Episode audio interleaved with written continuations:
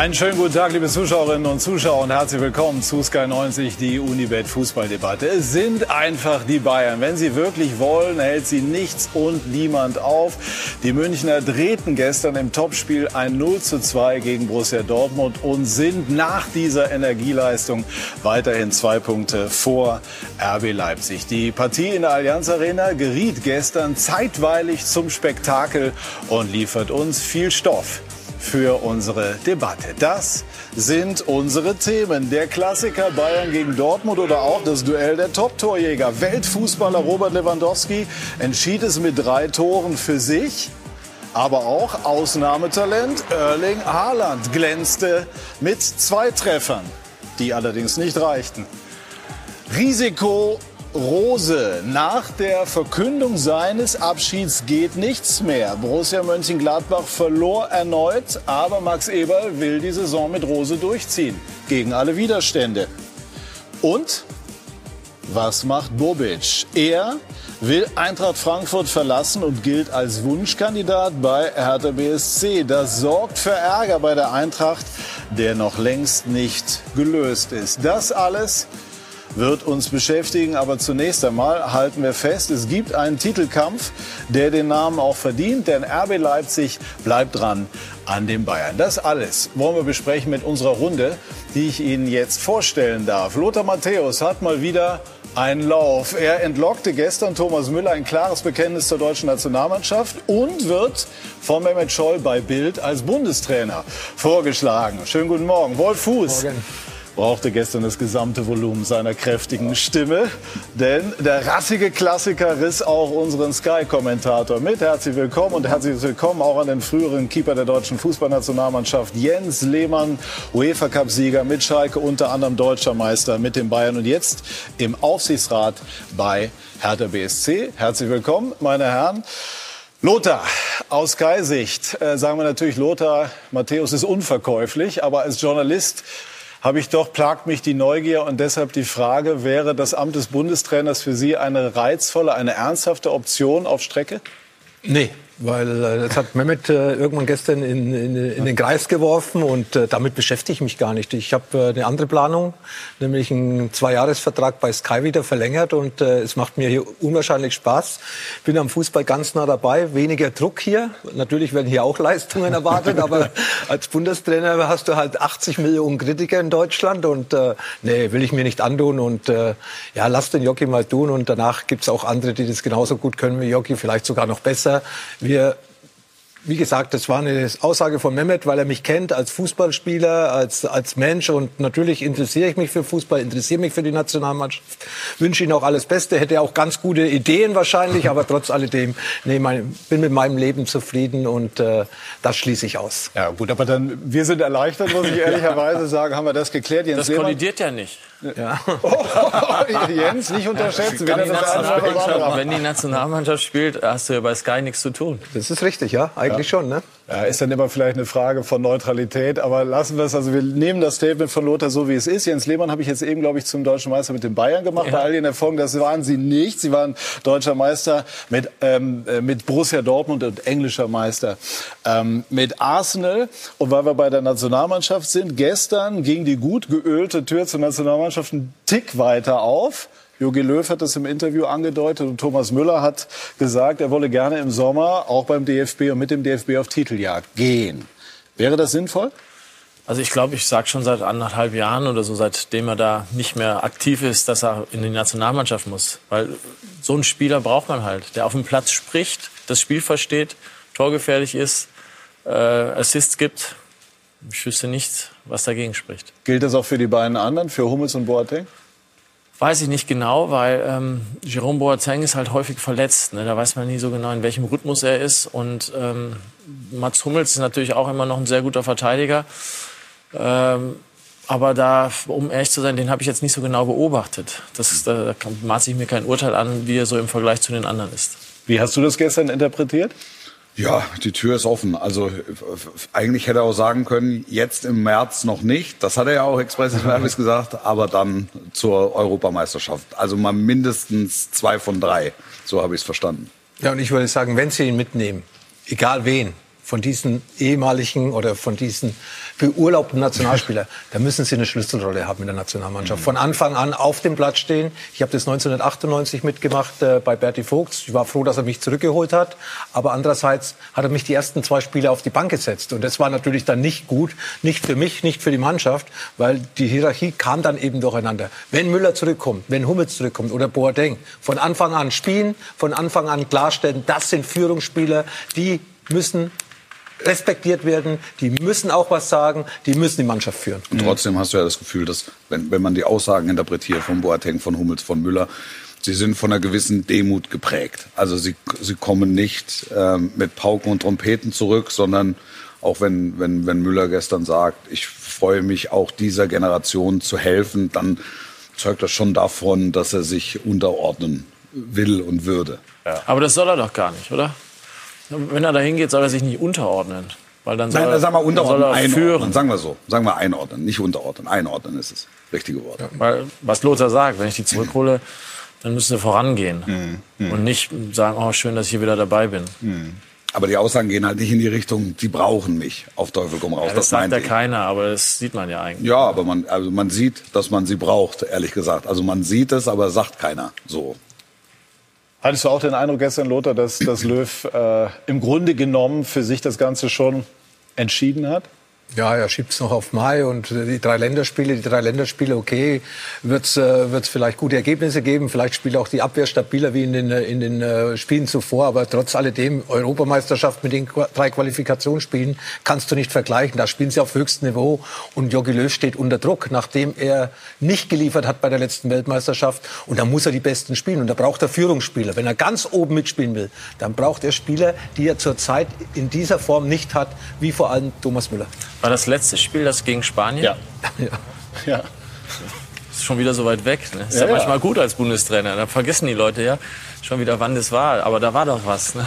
Ja, ich glaube, ja, dieser, das war noch was. Effekt, der wird, Also glaube ich, noch anhalten. Laut des Spanienspiels besteht eine gewisse Bedürftigkeit auf Innenverteidigerpositionen und auch auf Offensivpositionen. Sprechen wir über das, was wir gestern erlebt haben. Äh, Wolf, warum schaffen es die Bayern, ein solches Spiel trotz des Rückstandes noch auf ihre Seite zu ziehen? Es, es sind die Bayern. Also man, man versucht ja häufig zu greifen, was ist, was ist mir san mir. Es ist letztlich der unbedingte Wille, auch gegen diesen Gegner äh, des Spiels zu gewinnen. Wenn es dann 2-2 wird, ähm, besteht eine gewisse Unzufriedenheit, aber am Ende wollen sie dieses Spiel gewinnen und sie schaffen es ja immer wieder auch nach, nach Rückständen so massiv und mit so viel Wucht zurückzukommen, dass dann nicht mal eine Mannschaft wie Borussia Dortmund, die gestern, wie ich fand, gut gespielt hat über weite Strecken, eine bärenstarke Anfangsphase hat, aber dass es nicht mal ähm, einer einer Mannschaft wie Borussia Dortmund gelingt, das zu überstehen und nichts anderes wollten sie am Ende. Ja, bärenstarke Anfangsphase ist richtig, aber 20 Minuten sind einfach zu wenig gegen den FC Bayern. Und das hatte nicht nur Dortmund jetzt erlebt, sondern Bayern München war in dieser Saison 13 Mal im Rückstand und hat eigentlich äh, alles gedreht. Das Spiel in München-Gladbach, da waren sie vorne und das haben sie verloren. Ja. Äh, von dieser Seite her ist eben diese Gier, diese DNA von Bayern München, diese, diese Mentalität der einzelnen Spieler, die ist da vorhanden. Und Dortmund hat einfach dann so nach 20, 25 Minuten nicht mehr das gemacht, was sie am Anfang sehr gut gemacht haben. Sie haben sich zurückgezogen. Und wer sich gegen Bayern München zurückzieht, der hat eigentlich im Endeffekt verloren. Du musst die Bayern attackieren, du musst ihnen wehtun, du musst diese Körperkontakte suchen, die Dortmund in den ersten 20 Minuten gefunden hat. Du musst sie bedrängen, du darfst sie nicht ruhig spielen lassen. Und das hat Bayern dann gut gemacht. Und Dortmund, wie gesagt, zu weit zurückgezogen, den Bayern zu häufig den Ball überlassen, die Dominanz der Bayern irgendwo akzeptiert. Und das langt dann natürlich nicht, um gegen diese gierigen Bayern dann als Sieger den Platz zu verlassen. Ja, hat er recht. Also ich sage immer, verteidigen ist manchmal auch sich quälen. Ne? Und ähm, wenn ich dann vor der Halbzeit eben so ein paar Sachen schon falsch mache in den letzten 10 Minuten, 15 Minuten, dann ist es zwangsläufig, dass ich irgendwann mal einen reinkriege. Und verteidigen muss auch gelernt sein. Ich muss wissen, wie das geht, was ich zu tun habe. Und das sieht man dann eben in den entsprechenden Momenten nicht. Und dann ist die Konsequenz eben, dass man leider vor der Halbzeit aus Dortmunder Sicht ein Tor bekommt. Und ähm, ich weiß gar nicht, ob das so der absolute äh, nur der absolute Wille der Bayern ist, sondern, was ich auch gerade gesagt habe, so ein bisschen, wie organisiere ich mich? Bin ich bereit, auch in einer, ich kenne das ja 70, 80. Minute, wo ich denke, oh, jetzt geht nichts mehr, aber wir müssen, wir müssen uns quälen, wir müssen dagegenhalten und dann zwei Minuten später hat man auf einmal wieder eine Öffnung, dann geht's wieder. Und diese Momente muss ich eben gegen eine Top-Mannschaft wie Bayern, die muss ich auch äh, spielen können oder verteidigen können. Und das äh, schaffen die meisten Mannschaften halt nicht. Quälen sich denn die Bayern, wenn ich Ihre Worte aufgreifen darf, in der eigenen Verteidigungsarbeit genug oder nicht? Nee, nee. Aber äh, das ist, glaube ich, gar nicht so schlimm, weil sie sich dann, sie wissen, sie können sich dann wieder, wenn es drauf ankommt, quälen. Sie können die Sprints nach vorne machen, sie können dahin gehen, wenn man so schön sagt, platt, wo es weh tut natürlich. Ja, und ähm, glauben dran. Und ähm, wir reden ja gleich noch über diese eine Szene. Man merkt dann schon, dass sie den größeren Willen haben. Und das merkst du ja auch am Platz, wenn du weißt, du bist dominant und ähm, der Gegner lässt immer ein bisschen weiter nach. Das gibt dir selber, obwohl du vielleicht selber kaputt bist, gibt dir das einen Schub. Mhm. Ja, und das sind so Phasen im Spiel. Ja, und wenn du die gut nutzt, so wie Bayern meistens, dann gewinnst du halt. Und trotzdem hätte ich, wenn ich kurz dazwischen reden darf, trotzdem hätte ich äh, gerne Borussia Dortmund gestern mit Sancho und mit Guerrero gesehen, mhm. weil das einfach zwei elementare Spieler sind mhm. mit elementarer Bedeutung auch für das Spiel, wenn wir über Entlastung reden, wenn wir über über Konterangriffe ähm, äh, reden, auch die mit dem Eins gegen Eins mal, mal, mal Sachen lösen können. Also das, das wäre schon, das, wär, das war schade eigentlich. Also das ist also das Einzige, was, was, was äh, gefehlt hat in diesem Spiel. Ansonsten hatte die Partie fast alles eigentlich. Ja, und dann darf man sich keine Fehler erlauben. Nico Schulz beim Anschlusstreffer zum 2 zu 1 hat er sich natürlich äh, wie ein äh, Schuljungen ausspielen lassen von Sané beim 2-2 der Hut muss einfach da vorsichtiger hingehen, unnötige Elfmeter. Und das hat die natürlich, äh, hat Bayern wieder eigentlich dann zurückgebracht. Sie haben dominanter gespielt nach 20 Minuten, die Bayern, aber trotzdem haben sie von äh, persönlichen Fehlern der Dortmunder profitiert. Auch beim 3 zu 2, dieser Zweikampf zwischen Sané und äh, Emre Can, den wir wahrscheinlich gleich diskutieren mhm. werden. Ja, können wir war, jetzt gerne das machen. Das war so eine Willenssache von Sané, den hätte man das gar nicht zugetraut, dass er den, Füße, den, Psyche, äh, den physisch stärkeren Emre mhm. Can hier äh, ein bisschen checkt mit seinem Ellenbogen. Also völliger normaler Zweikampf für mich, aber der Wille von Sané, und das war positiv gestern auch für ihn, für Leroy, zu sehen, hey, ich arbeite nach hinten, gewinne diesen Zweikampf und leite so das Siegtor ein. Eine tolle Szene für Leroy Sané. Ja, da ist die, die Szene und ähm, Marco Reus hat dann gestern bei uns im Interview gesagt, bei den Bayern wäre das gepfiffen worden. Also im Grunde genommen unterstellt, es gebe einen Bayern-Bonus. Gehen Sie damit? Also das war gestern kein klares Foul. Das war ein Zweikampf, wo beide mit der Schulter und mit ein bisschen Armbewegungen versucht haben, sich einen Vorteil zu verschaffen. Und das gehört zum Fußball dazu. Also äh, bei allen Respekt Marcos, äh, von Mar bei Marco Reus, beziehungsweise auch es war eine Frage direkt nach dem Spiel. Enttäuschung, Wut, äh, alles Mögliche über das Ergebnis, dann vielleicht über die Auswechslung, dann eben über so eine Szene, dass man nichts mitgenommen hat, obwohl dass man 20 Minuten gut gespielt hat, 2 zu 0 äh, ich glaube, wenn er es heute noch mal anschaut, dann würde er auch zugeben, das muss man nicht pfeifen und das sollte man auch nicht pfeifen, weil das war ein normaler Körperkontakt, wo beide im Endeffekt um den Ball oben den Oberkörper eingesetzt haben. Ich finde, das kann man pfeifen, weil der Chan hatte ja den Ball. Ja. ja und er wird ja umgestoßen. Ja, ich gebe dir recht, dass man es nicht unbedingt pfeifen muss, aber du kannst es schon pfeifen. Aber äh, ob das was mit dem Bayern-Bonus zu tun hat, das glaube ich nicht. Weil es gibt ja auch Sachen, wo Bayern mal gecheckt wurde und so weiter. Und ist ja auch keiner darüber aufgeregt. Mhm. Das steht, wird ja immer mal so in den Raum gestellt. Also auch da ist es schon richtig, was Lothar sagt und auch wichtig, das einzuordnen. Nach Spielschluss gehen die Emotionen so ein bisschen hoch. Da werden oft aber auch die Dinge gesagt, die, die ehrlich sind, keine ja. Frage. Wir wollen es trotzdem nicht zu hoch hängen, aber das Thema ist ja nicht, nicht unspannend. Auf ja, der anderen Seite will man. Also das, das wird mhm. ja immer wieder mal diskutiert. Gibt es sowas, sowas unterschwellig? Also ich glaube auch nicht, dass es das gibt, mhm. ehrlicherweise. Also das ist eine, das ist eine 50-50 Nummer mhm. gewesen. Und alle, die drauf geguckt haben, haben das so bewertet. Also wenn das abpfeift, ist es richtig. Wenn es nicht abpfeift, ist es, ist es auch okay.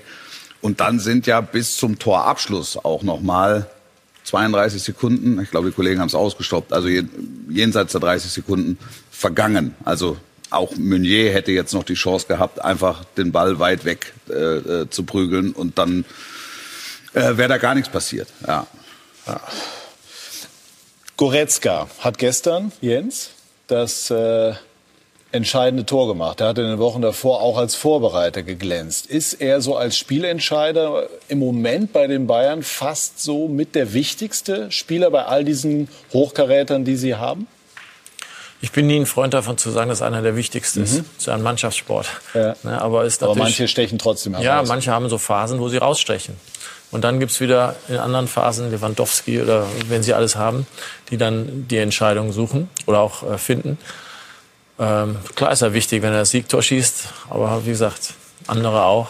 Also ich, das ist ein Mannschaftssport enorm wichtiger Spieler für, für das Spiel der Bayern, ja, mit seiner Aggressivität gegen den Ball zu arbeiten. Und das ist ja das, was wir vorher gesagt haben. Die Schwäche in der Defensive ist ja dann wieder auf der anderen Seite auch eine gewisse andere Stärke, die ja vorhanden sein muss, um im Nebenspiel durchschnittlich vier Tore zu schießen. Natürlich spielen sie hoch mit den Außenverteidigern. Natürlich hat dadurch das Defens äh, leidet dadurch das Defensivverhalten. Ich glaube, die haben jetzt 34 Gegentore bekommen, ja. so viel wie Manuel Neuer wahrscheinlich noch nie bekommen hat, außer vielleicht früher bei Schalke oder auf Schalke, sagt man ja.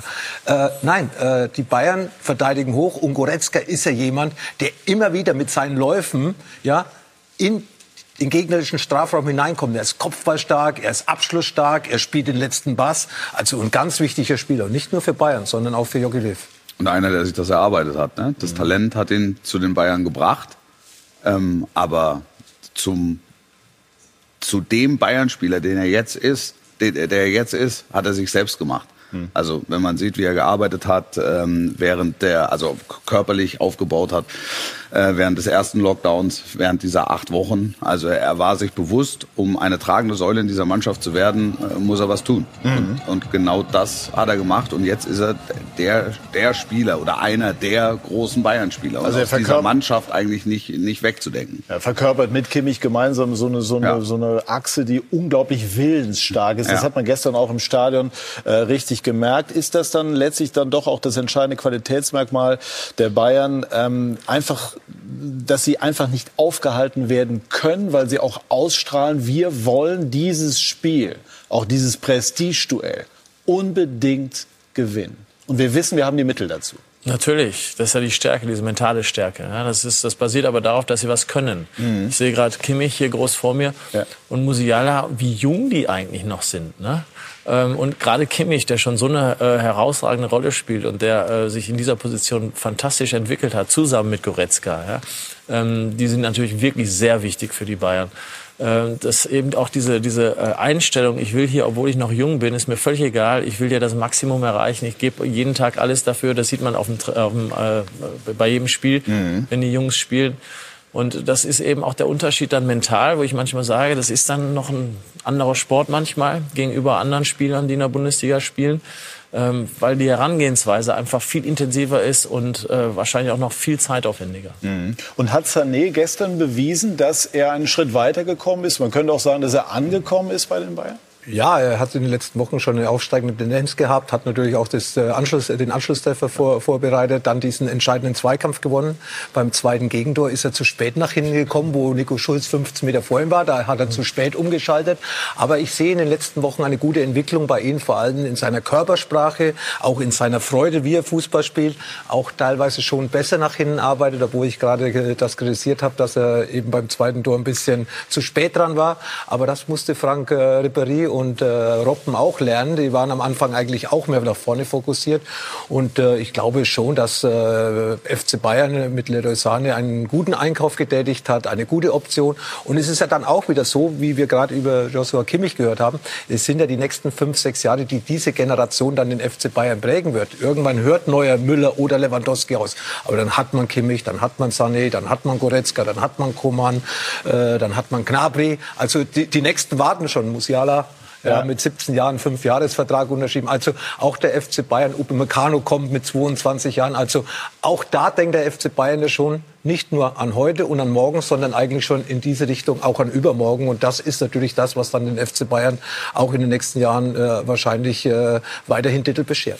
Wolf, ein Wort noch zu Sané. Wir sprechen gleich auch noch über das Duell der Torjäger. Aber äh, wirklich ein entscheidender Schritt gestern für ihn? Ja, also der entscheidende Schritt war äh, dann auch von Hansi Flick, ihn zu stellen. Mhm. Also in, in einem Spiel wie gestern, Gnabry fit, er, er bricht seine Champions League Finalstruktur äh, aus Lissabon quasi auf, wo, wo Gnabry, Coman außen gesetzt waren und ähm, honoriert im Grunde die letzten Wochen von, von Leroy Sané und er äh, zahlt zurück. Also wann immer es einen Austausch gibt mit Hansi Flick, sagt er, es ist, äh, er muss defensiv noch ein bisschen zulegen, Aber dass er jetzt in so einen Zweikampf geht und den für sich entscheidet, auch wenn es eine 50-50-Nummer war, aber dass er den Körper da so reinstellt, das, das spricht für ihn und das spricht auch für den Schritt, finde ich, den er gemacht hat bei den Bayern. Gleich sprechen wir noch weiter über die Partie Bayern München gegen Borussia Dortmund, vor allem dann aus Dortmunder Sicht. Die Münchner mit Hansi Flick freuten sich gestern über ein großartiges Comeback und Edin Terzic versucht dem BVB noch weiter Ruhrpott-Mentalität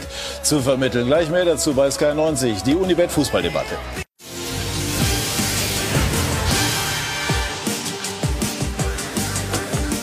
Wir sind zurück bei SK90, die Unibet Fußballdebatte und wollen jetzt noch mal darüber debattieren, wie das Duell der Torjäger gestern äh, zu werten ist. Beide haben Wolf äh, großartig abgeliefert, ja. muss man sagen. Holland mit zwei Toren zum Start und dann der Altmeister, kann man ja fast sagen, der Lewandowski. Platzhirsch. Der Platzhirsch antwortet mit drei äh, Toren. Wie war dein Eindruck einfach von den beiden also, im, im Fernduell? Ja, also mein erster Eindruck war, dass ähm, das war ein Wirkungstreffer für Lewandowski, die ja? beiden Tore von Haaland. Ähm, das war von der Kameraführung auch ganz clever gelöst, weil äh, der Regisseur dann immer wieder Lewandowski Lewandowski eingeblendet hat und das hat ihn äh, geärgert. Ich würde es normalerweise drastischer formulieren, aber es hat ihn mindestens mal geärgert, dieser, dieser Doppelpass. Und dann auch noch im eigenen Wohnzimmer.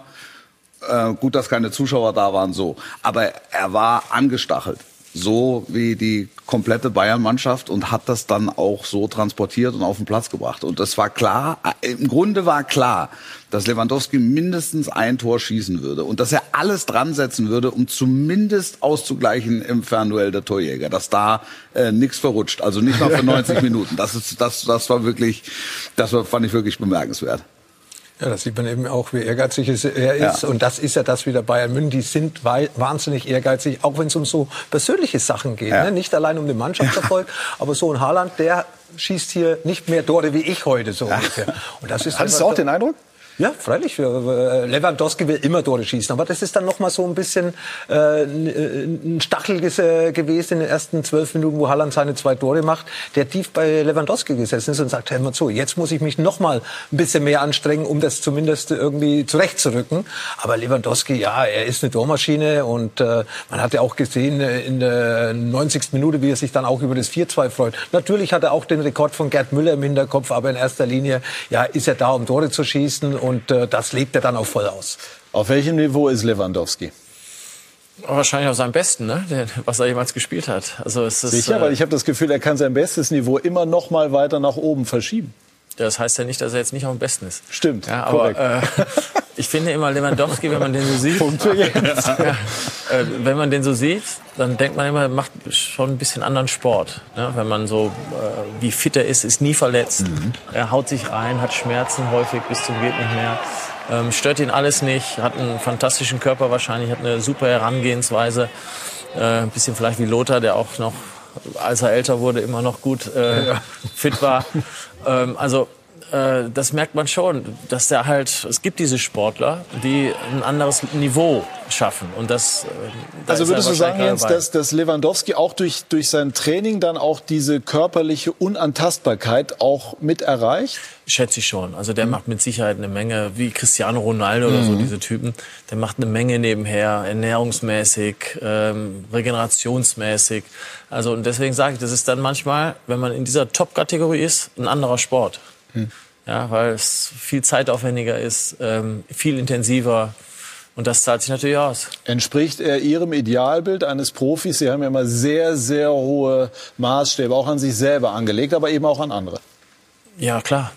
Also ich, wie gesagt, ich weiß jetzt nicht detailliert, was er macht. Ich höre nur ein paar Sachen mhm. und da sage ich, ja, das ist so Cristiano Ronaldo, er, äh, wen gibt es da noch im internationalen äh, Fußball? Gibt es äh, sicherlich noch einige andere. Thomas Müller vielleicht. Äh, Erling Haaland ist ja auch schon mit seinen 20 Jahren in diese Richtung gegangen. Also sehr früh für einen Spieler, der ja noch andere Flausen im Kopf hat.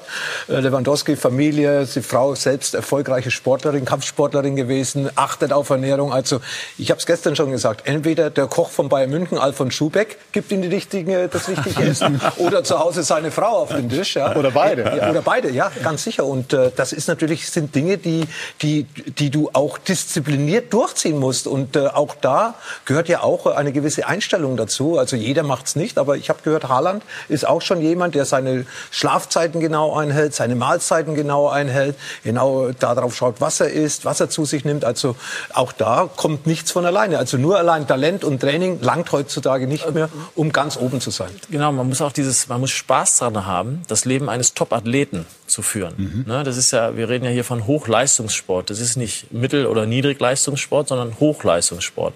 Und ähm, dem Ideal kommen die Jungs schon sehr nahe. Ne? Mhm. Wenn, oder perfektionieren das sogar. Mhm. Das, was wir vorhin über Goretzka gesagt haben. Lewandowski ist als Top-Spieler, also für Talent war er vielleicht schon zu alt, aber er ist als Top-Spieler zu den Bayern gekommen von Borussia Dortmund und ist dort, hat sich selbst dort zum Weltklasse-Spieler entwickelt, mitentwickelt, mit dem Verein, aber eben auch aus sich heraus, weil er den unbedingten Willen hatte und äh, auch bereit war, so zu leben.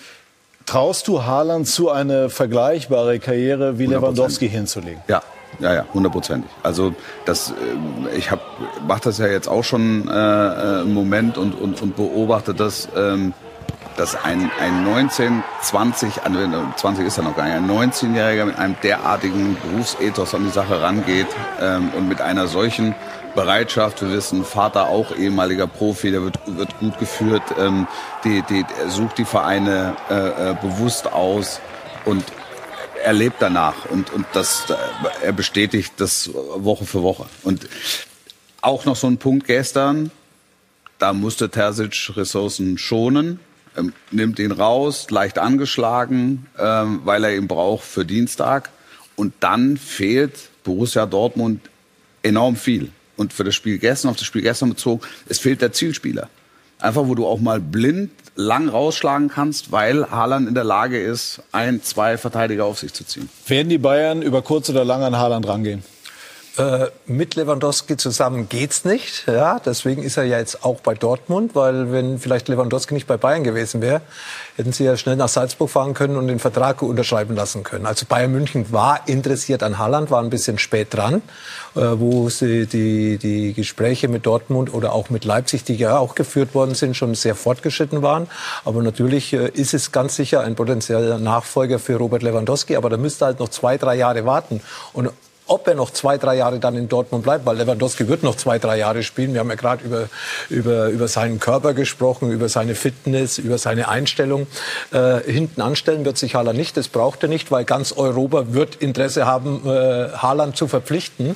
Aber es wäre natürlich schön, wenn er in Dortmund noch zwei, drei Jahre wäre, dazulernen und dann zu Bayern München gehen würde, wäre ein Traum für die deutsche Bundesliga. Ich kann es mir aber nicht vorstellen, dass er noch zwei, drei Jahre bei Aber Hansi Flick hat sich gestern relativ offen geäußert, fand ich, als ihr ihn gefragt habt. Ne? Also er hat es nicht gleich ganz weggeschoben ja, Nachfolger für Lewandowski. Aber ja. wer weiß, wie, wie, lange Lewandowski noch spielt. Das ist das Problem. Müssten, Lothar, müssten die Bayern nach ihrer Logik früher angreifen. Also natürlich hat er einen Vertrag, der ist grundsätzlich zu respektieren. Wie das im Profifußball gehandhabt wird, werden wir nachher noch ein bisschen intensiver besprechen. Aber zunächst mal gibt es den Vertrag und die Dortmunder werden ihn so lange wie möglich halten wollen. Aber aus Bayern-Sicht, nur aus Bayern-Sicht, müssten die, damit nicht United, Real Madrid, wer auch immer zuschlägt, so früh wie möglich rangehen. Äh, so früh wie möglich ran. Ja, aber ob Haaland das will, dass er vielleicht in die Ziele, die er sich ja auch gesteckt hat, weil er will ja ganz oben hin, ob er die mit Dortmund erreichen kann. Jetzt muss er äh, zittern, dass er nächstes Jahr in der Champions League spielt mit Borussia Dortmund. Könnte ja für ihn schon ein Grund sein, vielleicht auch nach der Saison ein Gespräch mit Borussia Dortmund zu suchen, wenn es nicht mit der Champions League klappen sollte. Und er hat eben alle Möglichkeiten. Die großen Vereine in Spanien, England, Italien, Frankreich gibt es ja auch noch den einen oder anderen Verein, die sich ihn leisten können. Da steht er überall oben auf der Liste. Also ich ähm, muss da mit Lothar einerseits äh, äh, bin ich einverstanden, dass er sagt, äh, so lange wie möglich in der Bundesliga bleiben. Das wäre super, weil er ist eine Attraktion. Äh, ich denke, er hat eigentlich noch nicht so richtig im Westfall oder im äh, Signal Iduna Park mhm. Gespielt vor Zuschauern, was natürlich auch eine Erfahrung sein wird, wenn die mal wieder voll sind, ja, was wir uns alle wünschen. Das ist ja für so einen jungen Spieler sicherlich auch eine Motivation gewesen, da zu spielen. Und ähm, die andere Sache ist, dass ich glaube, wenn er wechselt, wird er eher in die Premier League wollen, weil das ist der Hintergrund, ähm, so wie er großgezogen mhm. ist. Ähm, in Norwegen, die lieben alle die Premier League. Sein Vater hat dort gespielt. Äh, da sehe ich das eher. Aber wie gesagt, ich kenne ihn nicht, ist eine Mutmaßung. Was ich aber als Spieler oder als äh, jetzt ehemaliger Spieler sagen muss, wenn ich den jetzt hätte auf mich zukommen sehen, es gibt ja nicht einen Stürmer, an den ich mich erinnern kann, ähm, der so war wie er. Dass er. Es gab bullige Stürmer, aber die waren nicht so schnell. Die waren, finde ich, in dieser Größe auch nicht technisch, sondern in diesem jungen Alter so gut. Also ich habe so einen noch nie gesehen. Ja, und ähm, also in der Kombination. Ja. Ne? Groß, schnell, mannschaftsdienlich, äh, super linker Fuß. Und deswegen ähm, bin ich gespannt und das wird super interessant werden, den mal über die nächsten zehn Jahre zu beobachten. Marco van Basten, auch ein äh, früherer Weltklasse-Stürmer, hat Ähnliches gesagt. Hat also sinngemäß gesagt, die Begabung ist möglicherweise noch größer als bei Lewandowski. Und Sie sagen jetzt, so einen haben Sie noch nie gesehen. Also Sie ich haben viele sage- gesehen. Ja, aber wie gesagt, auch Lewandowski äh, ist fantastisch, aber von dem hätte ich jetzt nicht so Angst, ne? wenn er auf mich zukommen würde. oder So. Aber bei Haaland, boah, Ja, da also, ne? das ist schon, Da- das ist schon da- noch mal eine andere da- Welt. Ne? Haaland 10 cm größer wie Lewandowski, 10 Kilo schwerer. Und jetzt muss man ja auch sagen, Lewandowski im Alter von Haaland hat in der zweiten Liga in Polen gespielt. Also er ist ja vom Alter her okay, äh, geht alles ein bisschen schneller, heutzutage 17-, 18-Jährigen. Aber Lewandowski war ja in diesem Alter noch ganz weit von dem entfernt, was Haaland jetzt schon hat. Das war sehr spannend. Ich muss aber jetzt, weil uns die Zeit ein bisschen drängt, ähm, das Thema Trainer anschneiden, weil es ist einfach zu, zu reizvoll. Ähm, wird sich Terzic gerne wieder ins äh, zweite Glied dann in der kommenden Saison begeben, wenn Rose, der noch in Gladbach ist, werden wir gleich weiter besprechen, dann kommen wird? Ob er es gerne macht, weiß ich nicht. Also oder wie gerne er es macht, weiß ich nicht. Ich weiß, ich weiß, dass er gerne äh, für und bei Borussia Dortmund arbeitet. Und das kommt in der Gesamtbeurteilung Terzic ein bisschen zu kurz. Das, das, was er verkörpert, ist maximale Nähe zum Verein. Also Borussia Dortmund Schwarz-Gelb ist ja auch ein bisschen das Gefühl.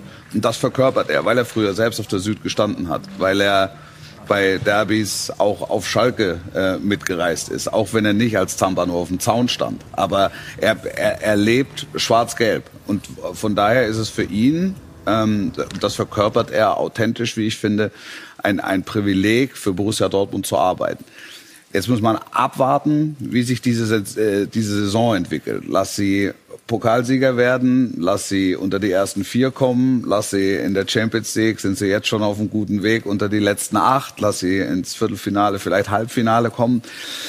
Ähm, es wird sicher reizvolle Angebote geben für ihn. Und ob er dann sagt, lieber zweiter, dritter Mann bei Borussia Dortmund äh, oder lieber Bundesliga-Trainer oder Trainer bei einem anderen Bundesliga-Club, um dann irgendwann mit Palmwedeln empfangen zurückzukehren, äh, das steht dann, also das steht in Frage für mich, sagen wir es mal so. Ja, ich kann es nur von der Entfernung beurteilen. Ich äh, merke, dass die Stimmung in Dortmund gut ist bei den Spielern, auch wie sie über ihn reden. Äh, das Spiel ist aggressiver geworden, äh, der Borussia. Äh, ja, Punkte hat er jetzt nicht unbedingt mehr geholt wie Favre. Das ist ja dann auch das Entscheidende. Aber er hat auf jeden Fall was verändert. Wie das ausgeht, sollten wir jetzt nicht heute beurteilen, sondern vielleicht ihm doch dann die Saison Zeit geben. Es sind drei Wettbewerben noch dabei und äh, vielleicht krönt er sogar diese Saison mit dem Pokalsieg. Das wird wahrscheinlich das Einfachste sein. In der Meisterschaft äh, sind sie zu weit weg. Champions League traue ich ihnen nicht zu, aber Pokalsieg äh, sind eben die beiden Favoriten, äh, Leipzig und Dortmund. Und äh, kommt mal auf die Auslosung an, wer vielleicht das Heimspiel hat. Vielleicht treffen sie sich im Endspiel, dann kommt es auf die Tagesform an. Aber er hat eine Chance, eine große Chance, mit Dortmund einen Titel zu holen. Welchen Eindruck haben Sie von ihm? Gut. Das ist Heißt? ja Euphorie pur. Genau. Ja. Die Ergebnisse sind wichtig. Ich versuche das jetzt mal zu übersetzen. Die waren nicht immer da, heißt gut, aber oder Ja, ich meine, mein, gut. So kenne ich den Mal Jens gar nicht. Ja, Jens. was soll ich jetzt- was ist los? Ich bin immer für Ergebnisse. Gestern 2-0 geführt, 4-2 verloren. Das letzte Spiel ist immer das Wichtigste. Oder nee, das nächste, aber das letzte Spiel zeigt immer, wie du bist. Also, Aber gut. Jung, gut, ehrgeizig. Borussia Dortmund durch und durch. So Typen sind schon mal prinzipiell gut. und sonst so? Was soll ich jetzt sagen? Ich habe doch gesagt, gut. Naja, aber es, es klingt jetzt nicht als, also es, es, schimmert ein Hauch von Ironie durch. Ist mein Nee, keine Eindruck. Ironie, ohne Ironie. Gut. Gut. Ja, Ergebnisse sind wichtig. Ja, also das ist, das ist ja letztlich auch, was Lothar sagt. Also es wird dann halt äh, über, über das Endklassement äh, wird es wird, dann abgerechnet. Aber ich habe ich hab, ich hab den Eindruck jetzt ähm, und habe viel mit Borussia Dortmund zu tun gehabt in den letzten Wochen ähm, und Monaten, dass sich ein bisschen was verändert hat. Ich habe äh, das Gefühl, sie glauben an das, was sie da spielen. Ähm, auch, auch gestern, er musste reagieren auf die Ausfälle Sancho Guerrero, reagiert darauf mit einer Dreierkette. Das ist ein bisschen konstruiert, aber sie versuchen es. Also es wird keiner mehr Mentalität in Frage stellen. Ähm, also auch auf dem Segment scheint er äh, was bewirkt zu haben. Und ja, alles andere wird dann, wird sich dann ergeben, kommen sie unter die ersten vier. Ich glaube, dass, ich glaube, dass Borussia Dortmund insgesamt davon profitiert, dass sie nicht Woche für Woche auf Meistertauglichkeit abgeklopft werden. Mhm. Also da ist, da, da, das fliegt Rose dann ab der kommenden Saison deutlich höher an. Also da, da ist der Haken dran. Das heißt, so gar manche Niederlage oder gar mancher Punktverlust wird dann vielleicht schon mal eher akzeptiert. Es gilt das Ziel, Minimalziel erste vier und das ist nach wie vor in Sichtweite. Und dann gibt's noch ein Gelantchen im Pokal und es gibt noch eine Luftschlange in der Champions League und dann ähm, ist das ist das dann als als als als als Melange oder als Gesamtleistung okay und zufriedenstellend für alle Beteiligten. Lothar einmal das beliebte Was wäre wenn Spiel. Dortmund erreicht die Champions League, gewinnt den Pokal, ist in der, äh, in der Champions League selber Viertelfinale. Und Rose kommt aus Gladbach als Neunter. Wie viel Konfliktpotenzial birgt das? So, sollte gar kein Konfliktpotenzial da sein, weil im Endeffekt die Entscheidungen jetzt getroffen worden sind. Rose hat es gezeigt, dass es ein super Trainer ist. Die Situation, die er Gladbach im Endeffekt irgendwo versprochen hat, aber vertraglich sich trotzdem eine Hintertür offen gelassen hat, ist ja alles korrekt abgelaufen. Nur er hat immer von unserem Projekt geredet in München-Gladbach, von unseren Mannschaft, von unseren Zielen.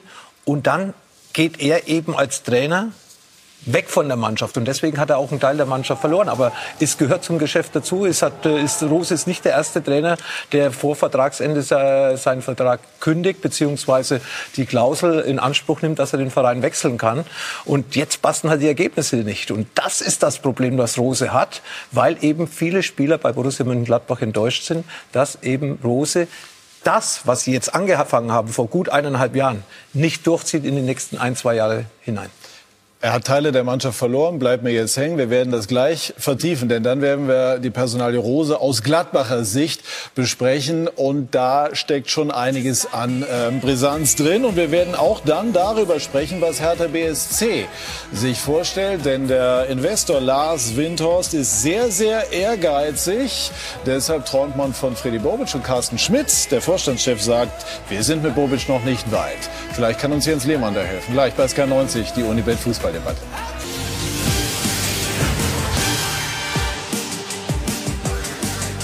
Wir sind zurück bei SK90, die Unibet Fußballdebatte und sprechen jetzt über das Risiko Marco Rose in der aktuellen Situation für Borussia Mönchengladbach. Lothar Matthäus hat es eben schon angedeutet. Also kurz zusammengefasst, seitdem Marco Rose seinen Wechsel zu Borussia Dortmund verkündet hat, verliert die Borussia nur noch fünf Niederlagen äh, in Folge. Die Fans wenden sich doch überwiegend von Rose ab, das kann man so sagen. Und äh, Lothar Matthäus hat eben so en passant eingeflochten auch Teile der Mannschaft äh, habe Rose verloren. Worauf basiert diese, diese Einschätzung, Lothar? Äh, hat Teile der Kabine verloren, würde mhm. ich jetzt, jetzt mal sagen, weil einfach äh, da ein Plan war, den Rose ja vorgelebt hat. Und natürlich bist du dann als Spieler enttäuscht, weil du hast den Vertrauen aufgebaut zum Trainer und wirst dann vom Trainer enttäuscht, wie auch die Vertragsgestaltungen mhm. sind. Äh, und dadurch äh, ist einfach die Mannschaft, äh, sagen wir mal, ja, nicht mehr so hinter ihm, wie, wie die, vorher waren sie eine Einheit. Mhm. Und diese Einheit sehe ich jetzt nicht mehr. Äh, ich will jetzt nicht sagen an der Körpersprache oder so. Rose ist nach wie vor engagiert auf der Bank mit seinem Trainerteam. Ich gehe auch davon aus, dass er nicht anders trainiert wie vorher. Aber jetzt hat er halt diese Ergebnisse auch noch nach dieser Bekanntgabe. Die Rückrunde sind sie, glaube ich, 15. Tabellenplatz in der Bundesliga. Und das ist natürlich nicht Borussia Mönchengladbach-like. Spielen ein Pokalspiel gegen den zukünftigen Verein von Rose zu Hause und verlieren. Kommt natürlich noch on top obendrauf, dass man gegen Manchester City verlieren kann in der Champions League. Ich glaube, das ist normal. Sie haben eine gute Champions League gespielt. Aber zurzeit, seitdem Rose eben bekannt gegeben hat, dass er geht, ja, hat er gar keine Ergebnisse mehr. Ja, ob er jetzt geht oder nicht. Aber es ist nun mal so, dass Gladbach über den Trainer und über die Situation und da eben auch vor allem Max Eber nachdenken muss. Ich verstehe den Max, dass er sagt, das war unser Lieblingstrainer, das war unser Wunschtrainer, er hat eine super Arbeit gemacht, aber zurzeit liefert er nicht, nicht nur von den Ergebnissen her, sondern von der ganzen Atmosphäre hat Rose jetzt nicht mehr das so im Griff, wie er das vorher im Griff gehabt hat. Kurzwolf zur Einordnung. Verzeihung, also Rose hat eine Klausel gezogen, die vertraglich verankert war. Das muss man einfach mal noch mal festhalten. Und Gladbach hätte Trainer Rose, den Trainer Rose nicht bekommen. Ohne eine Klausel ja. nicht bekommen. Ja. Ähm, trotzdem gibt es auf der anderen Seite eine große emotionale Wucht. Ja. Das merkt man auch bei den Reaktionen auf, bei, auf Social Media. Das ist nicht immer alles, aber es liefert doch auch ein Stimmungsbarometer. Ich habe mir äh, viele Reaktionen durchgelesen und das ist also kein Gepöbel, sondern das ist, sind fundierte Einschätzungen. Das ist eine große Enttäuschung. Es gibt den einen oder anderen, der auch für Rose ist, aber die doch erdrückende Mehrheit ist sehr, sehr kritisch sagen, man, man sollte diesem Drama auf Rat Staaten ein äh, Ende setzen. Es wird Zeit, Herr Eberl, dass Sie reagieren und so weiter. Wie groß ist der Druck jetzt auch auf Eberl? Zumal ja auch fünf Niederlagen in Folge sich nicht mit den Ansprüchen decken. Sichtbar. Also der Druck ist, ist sichtbar und äh, spürbar auch äh, für Eberl, der sich, glaube ich, in den letzten Jahren ein doch etwas äh, breiteres Kreuz zugelegt hat und, und sich jetzt dazu entschlossen hat, das erstmal auszuhalten. Ähm, trotzdem kann, glaube ich, eine Situation entstehen, auch in den nächsten Wochen, wenn sie weiterhin äh, äh, nicht gewinnen, wo auch Eberl dann reagieren muss. Fakt ist, sie gewinnen zurzeit, die spielen nicht schlecht. Und ich habe auch nicht das Gefühl, dass sie gegen den Trainer spielen. Ich habe schon noch den Eindruck, dass sie als, als Einheit funktionieren. Aber das war auch in der Vergangenheit äh, oder in der vergangenen Saison so, wo sie unter die ersten vier gekommen sind. Dass, da haben sie ihre 50-50 Spiele mehrheitlich gewonnen. Jetzt verlieren sie die äh, durch die Bank. Und dann musst du, glaube ich, Mosaiksteinchen für Mosaiksteinchen durchgehen und sagen, woran, woran liegt's? Und dann kommt man über kurz oder lang äh, zu, zu dieser offensichtlichen Geschichte. Mhm. Ja, Mensch, also jetzt seit der, seit der Rose seinen, seinen Rücktritt verkündet hat, ob er jetzt die Kabine verloren hat, Teile der Kabine verloren hat, vermag ich nicht zu beurteilen. Fakt ist aber, dass der Faktor, dass die Mannschaft auch für den Trainer die Extrameile geht. Und den Eindruck hatte ich in der vergangenen Saison, dass es den Faktor im Moment nicht mehr gibt.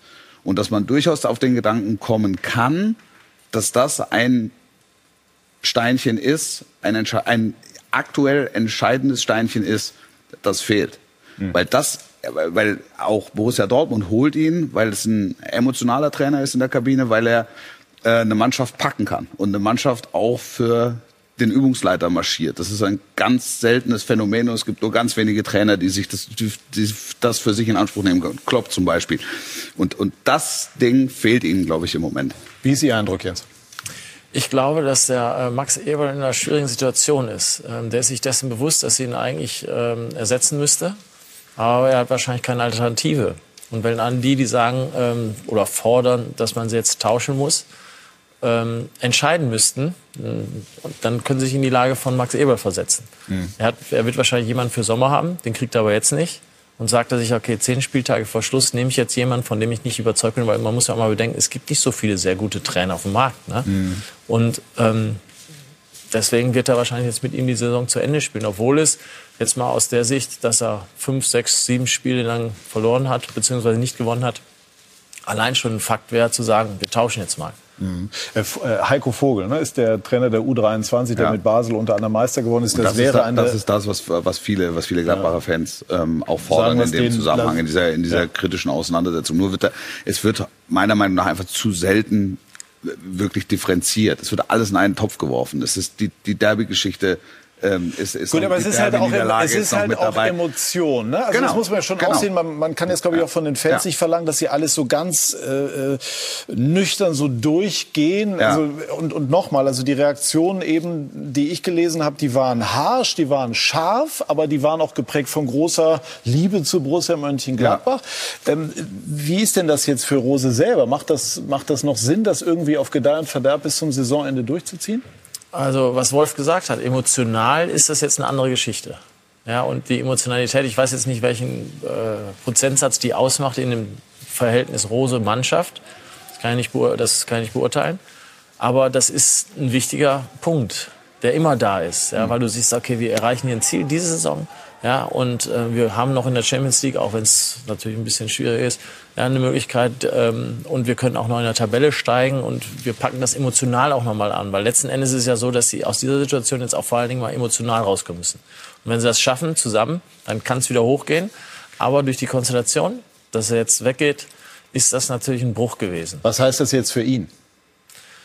Ja, was soll er machen? Er wird jetzt nicht das äh, sinkende Schiff ist ein bisschen übertrieben, aber er wird jetzt diese Situation nicht freiwillig verlassen. Ja, weil das macht auch keinen Sinn. Dann das äh, ist sicherlich nicht auch sein Typ. Er wird kämpfen, denke ich. Aber diese, ich glaube, wenn Max Eber jetzt schon jemanden hätte für die nächste Saison, der jetzt schon verfügbar wäre, dann würde er wechseln. Mhm. Mhm. Obwohl er ja klar gesagt hat, er hält an Deswegen, Rose ja. fest. Weil er, weil er den jetzt noch nicht hat, schätze ich. Glauben Sie denn, dass das wirklich, Sie haben selber auch 20 Jahre im Profifußball gespielt, über 20 Jahre, dass das wirklich ein so großer Faktor ist? Ein Trainer verkündet seinen Abschied, es ist im Profifußball nichts Ungewöhnliches und Spieler sind so enttäuscht, dass es tatsächlich in irgendeiner Form Reibungsverlust gibt. Nicht alle. Na, jeder Spieler ist anders. Also mich hat es jetzt, glaube ich, nicht so sehr gestört, weil ich wüsste, ich will selber äh, die auch nicht. Ja. Äh, Ich spiele für mich in erster Linie, nicht für den Trainer. Genau, ja? ich spiele für, genau, ich spiele für mich und den Verein. Ja. Und die Fans, die jetzt leider nicht da sind. Ich meine, es kann doch von Glück reden, dass keine Fans im Stadion sind. Weil sonst wäre die Situation wahrscheinlich schon gelöst worden. Mhm. Ne? Ähm, wie auch immer. Also ein Stadion hat immer letzten Endes die Macht über Also Sie meinen auf. Deutsch gesagt, wenn Fans jetzt im Stadion wären, dann wäre die Situation einfach äh, Also ich glaube jetzt äh, gewesen. nach der, ja, wenn sie jetzt zu Hause nochmal verlieren oder jetzt haben sie verloren, ähm, dann wird das Stadion so laut werden, dass auch die Verantwortlichen dann irgendwann äh, sich das nicht mehr erlauben könnten. Das ist ja Mhm. bei vielen Vereinen im Moment so. Ne? Sprechen wir gleich noch drüber. Aber äh, das, äh, da kann, manche können halt von Glück reden, dass das Stadion leer ist. Mhm. Max Eberl hat äh, bei Borussia Mönchengladbach enorm viel geleistet, hat auch, auch schwere Krisen gemeistert. Er hat sicherlich geglaubt, dass er durch seine klare Aussage eine gewisse Ruhe reinbringen würde. So ist es aber nicht. Ähm, was wird jetzt in seinem Kopf vorgehen? Jens glaubt, dass er schon reagieren würde, wenn er eine entsprechende Alternative hätte. Was glaubst du, Lothar? Ja, die entsprechende Alternative kann ja nur eine sein, weil Jens hatte das richtig beurteilt. Der Trainer für die nächste Saison, der ist jetzt nicht verfügbar.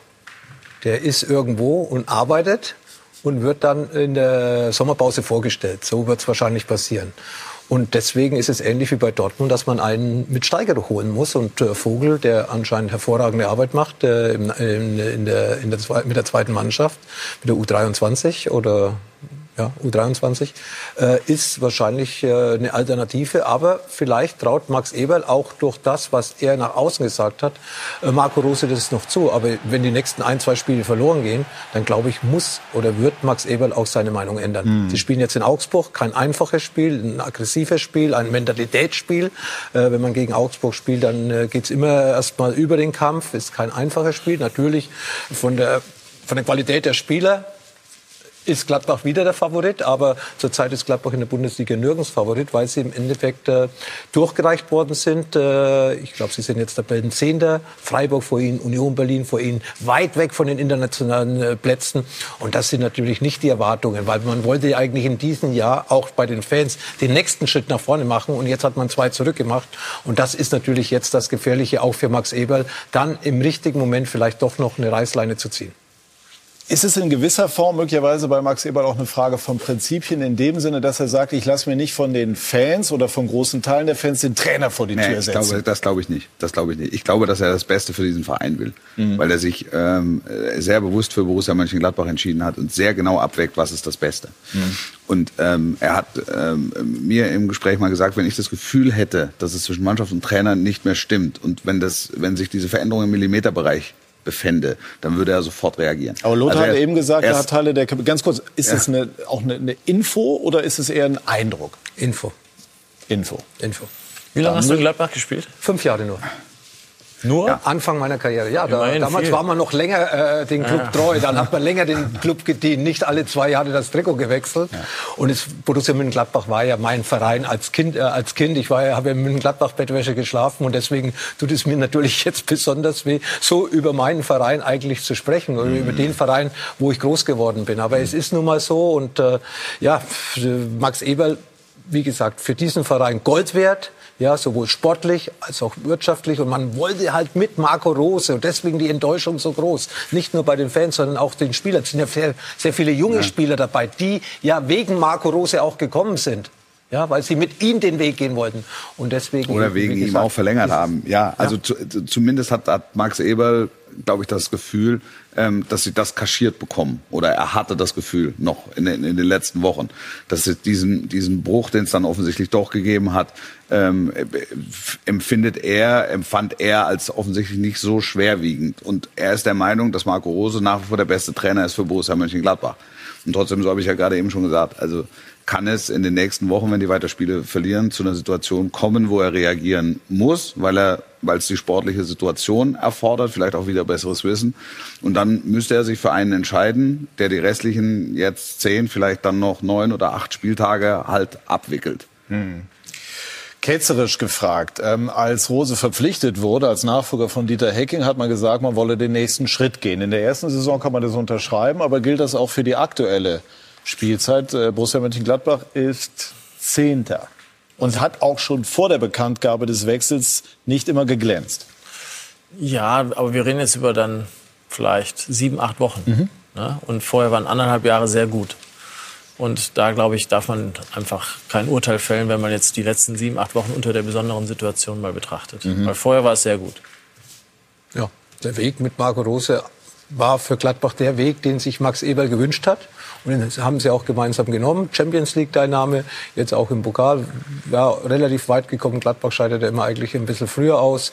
Aber natürlich die Bundesliga, das Tagesgeschäft, damit sind sie nicht zufrieden. Sie haben vor allem auch sehr viele Punkte schon in der Hinrunde liegen lassen, wo man dann doch aber zumindest die Nähe zur Champions League gehabt hat, gefühlt hat, dass man immer dabei ist. Aber jetzt ist man ganz weit weg. Und eben äh, das ganz Bekannte ist eben der Zeitpunkt, wo eben Marco Rose äh, offiziell bekannt bekannt gegeben hat, dass er in der nächsten Saison bei Borussia Dortmund Trainer wird. Abschließend, Wolf, zu diesem Thema. Ist die aktuelle Situation für Rose auch eine Chance zu wachsen, in dem Sinne, dass er eine Krise bewältigt? Oder könnte 100, das eine Hypothek sein, wenn ja. er zu Dortmund geht? Ja, also das wird häufig vergessen. Das ist noch ein relativ junger Trainer. Mit, mit dreieinhalb Jahren Profierfahrung, zwei Jahre Salzburg. Er, er hätte auch den einfacheren Weg über den RB-Kosmos gehen können. Er wollte einen Traditionsclub. Jetzt spürt er die ganze Wucht eines Traditionsclubs. Also wenn er da, wenn er da durchkommt oder so oder so, wird er, wird er daran wachsen. Es gehen jetzt dreieinhalb Jahre bergauf. Jetzt hat er eine Serie von fünf, sechs, sieben, acht Spielen ähm, in Folge nicht gewonnen mit einer, mit der sehr speziellen ähm, Situation. Also ich glaube, dass es mit dazugehört zum Trainerberuf, auch wenn ich, wenn ich nie selbst Trainer war, aber das werden die Kollegen bestätigen und bestätigen auch die Menschen, mit denen ich spreche, dass du in den Krisen im Grunde wächst. Hm.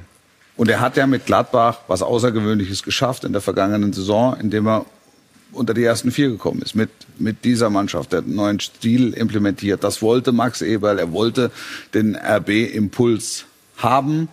Ähm, das, das, aber er merkt, es ist immer noch Borussia Mönchengladbach. Also äh, er unterliegt gewissen Schwankungen. Nur jetzt müssen sie langsam gucken, dass sie auf den Pfad der Weisheit zurückkehren. Absolut. Also es ist und bleibt eine explosive Situation bei Borussia Mönchengladbach und die kann nur entschärft werden durch positive Ergebnisse in Augsburg. Und dann geht's, glaube ich, gegen Schalke. Und jetzt sprechen wir darüber, was Freddy Bobic macht. Er hat seinen Abschied aus Frankfurt angekündigt und Hertha BSC, Jens Lehmann ist dort Aufsichtsrat, soll sehr interessiert sein. Was macht er, Vinko Bicanic?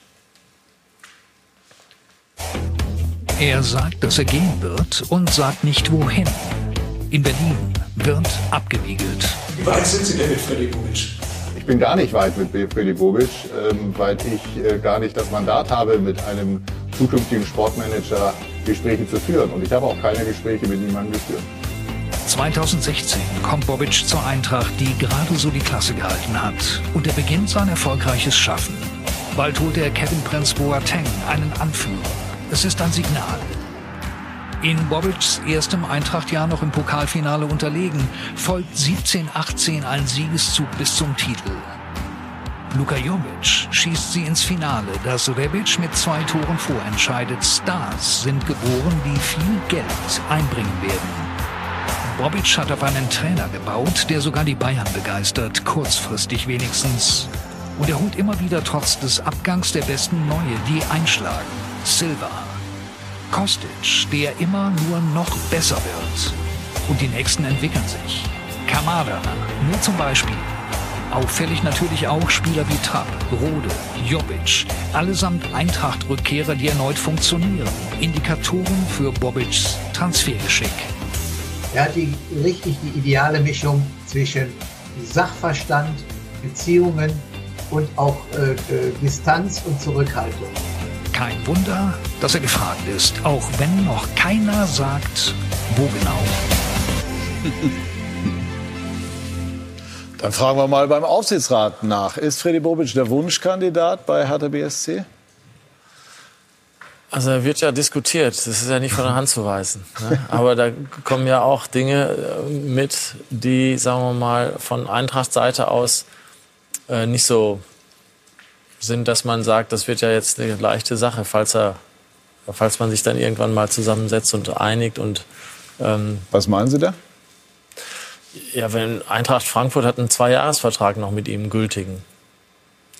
Und das wird dann, wenn er sagt, er geht äh, und auf keinen Fall mehr zurückkommt, das weiß ich jetzt gar nicht, dann ähm, wollen die dafür eine Menge Geld sehen. Von 5 Millionen Euro ist die Rede. Ja, um, in, in der Größenordnung wahrscheinlich. Mhm. Und ähm, der Freddy hat das echt super gemacht in Frankfurt. Ähm, die Situation in Berlin ist aber eine ganz andere. Ja. Die Situation auch durch Corona bedingt jetzt haben ja viele Vereine, dass sie eigentlich zusehen müssen, dass viele Kader viel zu groß sind. Und ähm, dass man sich da eigentlich erstmal damit beschäftigen muss, alles zu verkleinern. Und ähm, das ist dann natürlich eine Konstellation, die es vorher in der Form jetzt auch in Frankfurt nicht gab oder auch ähm, in Berlin nicht. Und ähm, das wird nicht ganz leicht, ne? weil das, da spielen ja irgendwann auch äh, Finanzen mit rein. Würde er das Profil erfüllen, das Hertha anlegt? Die Frage ist immer so, wenn man äh, heutzutage einen Trainer oder einen Sportdirektor oder einen Spieler verpflichtet, man muss immer auch richtige Fragen stellen können. Ne? Was brauchen wir? Was kannst du liefern? Äh, wie siehst du das? Wie siehst du die sportliche Einschätzung? Äh, wie siehst du Trainer? Wie siehst du Formationen oder Spielstile und all diese Sachen? Das weiß ich jetzt nicht. Ich glaube, zum jetzigen Zeitpunkt ist ja noch keine einzige Frage gestellt worden. Aber allein aufgrund der Tatsache, dass Freddy das in Frankfurt super gemacht hat, ist er natürlich schon sehr qualifiziert. Ist klar. Macht Ihnen der Job als Aufsichtsrat Spaß? Ja, ich, also ich, ähm, das ist wieder was Neues, was ich lerne. Ähm, das ist, das sind gute Leute dort. Ja, also im Aufsichtsrat, natürlich jetzt auch mit dem Carsten Schmidt als äh, neuer äh, CEO, äh, sehr gut, der du kannst es ja besser fast noch beurteilen, der eine gute äh, Power hat und ein sehr gutes Tempo, das zu sehen. Und ähm, bei uns ist ja da wichtig, dass zum Beispiel jetzt durch dieses Investment von Lars Winters, der auch super motiviert ist, ähm, der ist seriös, der Vorstand ist seriös, der Aufsichtsrat ist seriös. Die sportliche Situation ist sehr enttäuschend. Das ist natürlich klar im Moment. Jetzt haben wir gestern zum Glück gewonnen. Das beruhigt alle mal ein bisschen. Aber äh, die Motivation ist hoch, dass dieses Investment auch zu einem Erfolg führt. Weil es ist ja, sind alle Voraussetzungen da. Ja? Keiner springt irgendwie aus der Reihe, äh, wird öffentlich, erzählt irgendeinen Quatsch, sondern alle sind seriös dabei, wissen um die Chance, die es in Berlin gibt. Ähm, jetzt im Moment ist es ein bisschen schwierig, aber ähm, was ich eben gesagt habe, das sind gute Leute, die sich da auch nicht zu wichtig nehmen, glaube ich. Das Präsidium auch nicht. Und ähm, wir wollen das da zu einem Erfolg führen. Und ähm, meine Rolle ist da jetzt auch nicht so sehr aktiv. Ja, ich äh, erzähle ein bisschen was über Fußball, wie er funktioniert. Und, ja, äh, der Arne Friedrich zum Beispiel, der jetzt da ähm, erstmal die Rolle von Michael Pritz übernommen hat, hat eine super Herangehensweise, ähm, auch mit Ideen, die er dort einbringt. Und das sieht ganz gut aus. Aber wir haben natürlich auch große Herausforderungen. Ne, müssen die, müssen, ja klar, müssen die Liga halten, das ist ganz klar. Können Sie, äh, Lothar, den Ärger äh, von Eintracht Frankfurt nachvollziehen? Ne? Also im Prinzip jetzt vereinfacht nur für, für die wenigen, die es nicht mitbekommen haben. Bobic hat gesagt, ich gehe, Vertrag läuft bis 2023, beruft sich darauf, dass er das im Verein schon längere Zeit verbindlich angekündigt habe, können wir nicht nachprüfen. Und auf der anderen Seite sagt die Eintracht, klar, er hat immer mal von Angeboten gesprochen, aber so konkret vom Weggehen und Hertha hat er nichts gesagt. Das sind so in etwa die Pole, die sich dagegen überstehen. Ja, äh, eigentlich eine ähnliche Situation mit Marco Rose in München-Gladbach, dass man nicht zufrieden ist in München-Gladbach oder in Frankfurt, dass Leute, die wichtig sind, äh, den, den Club verlassen wollen, ist doch völlig normal. Äh, Freddy Bobic hat äh, Großes geleistet in, in Frankfurt. Der, das hätte ich der Eintracht äh, nicht zugetraut. Freddy ja, weil er schon in Stuttgart auch gut gearbeitet hat, hat man ein bisschen unterschätzt in Stuttgart und hat man gemerkt, wie er weg war. Dann ist es bei Stuttgart nicht mehr so gelaufen. Und natürlich äh, mit seinem internationalen Netzwerk, äh, mit dem, dass er selbst ein erfolgreicher Spieler war, auch in verschiedenen Vereinen, Ländern gespielt hat, Erfahrungen gesammelt hat, äh, kennt er natürlich den Fußball aus den FF, Transfers, Trainerentscheidungen, Spielerentscheidungen. Es hatte eigentlich alles eingeschlagen in, in, bei Eintracht Frankfurt und äh, auch jetzt äh, im Verein Strukturen geschaffen, die, wo sie weit entfernt waren. Also Freddy ist schon der Baumeister von Eintracht Frankfurt, der erfolgreiche Baumeister, äh, sind jetzt auf dem Champions League Platz. Äh, Wäre natürlich ein Traum für Frankfurt, den zu halten. Aber andererseits hat er einen gültigen Vertrag bis 23. Andererseits kenne ich Freddy als ehrlichen Menschen. Und wenn er sagt, dass er das hinterlegt hat bei Frankfurt im letzten Sommer, dass er im nächsten Jahr geht, dann glaube ich ihm das. Aber das will man natürlich in Frankfurt nicht hören. Mhm. Kann man sich denn da einfach über so einen Vertrag hinwegsetzen?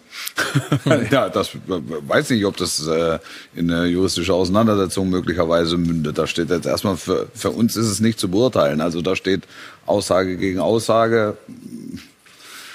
Ich glaube, wenn der, wenn der Freddy Ist eigentlich mal anders gefallen. Ist die Geschichte nur als Einschätzung? Das ist natürlich letztlich dann Bobic-Entscheidung, muss dann mit Eintracht klarkommen und, und Hertha könnte reizvoll sein.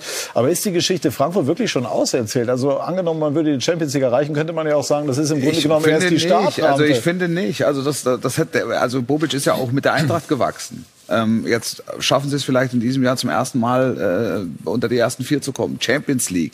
Jetzt kommen die Zuschauer zurück. Europa man stelle sich, man ne? stelle sich alles, vor, ne? die Adlerkarawane zieht durchs ganz große Europa und London und Madrid und Mailand. Also das ist ja ein, es ist ja ein Riesenerfolg auch für diesen Verein und das ist auch der, ist auch der nächste Schritt. Ich finde, die Geschichte ist noch nicht auserzählt. Genauso wie, wie, wie Rose Gladbach auch noch nicht auserzählt war, meiner Meinung nach. Die haben ja auch inzwischen sehr gutes äh, eine sehr gute Aufstellung drumherum. Der neue Aufsichtsratsvorsitzende ähm, Philipp Holzer, ähm, dann gibt's da äh, den Vorstand ähm, Axel Hellmann und so weiter.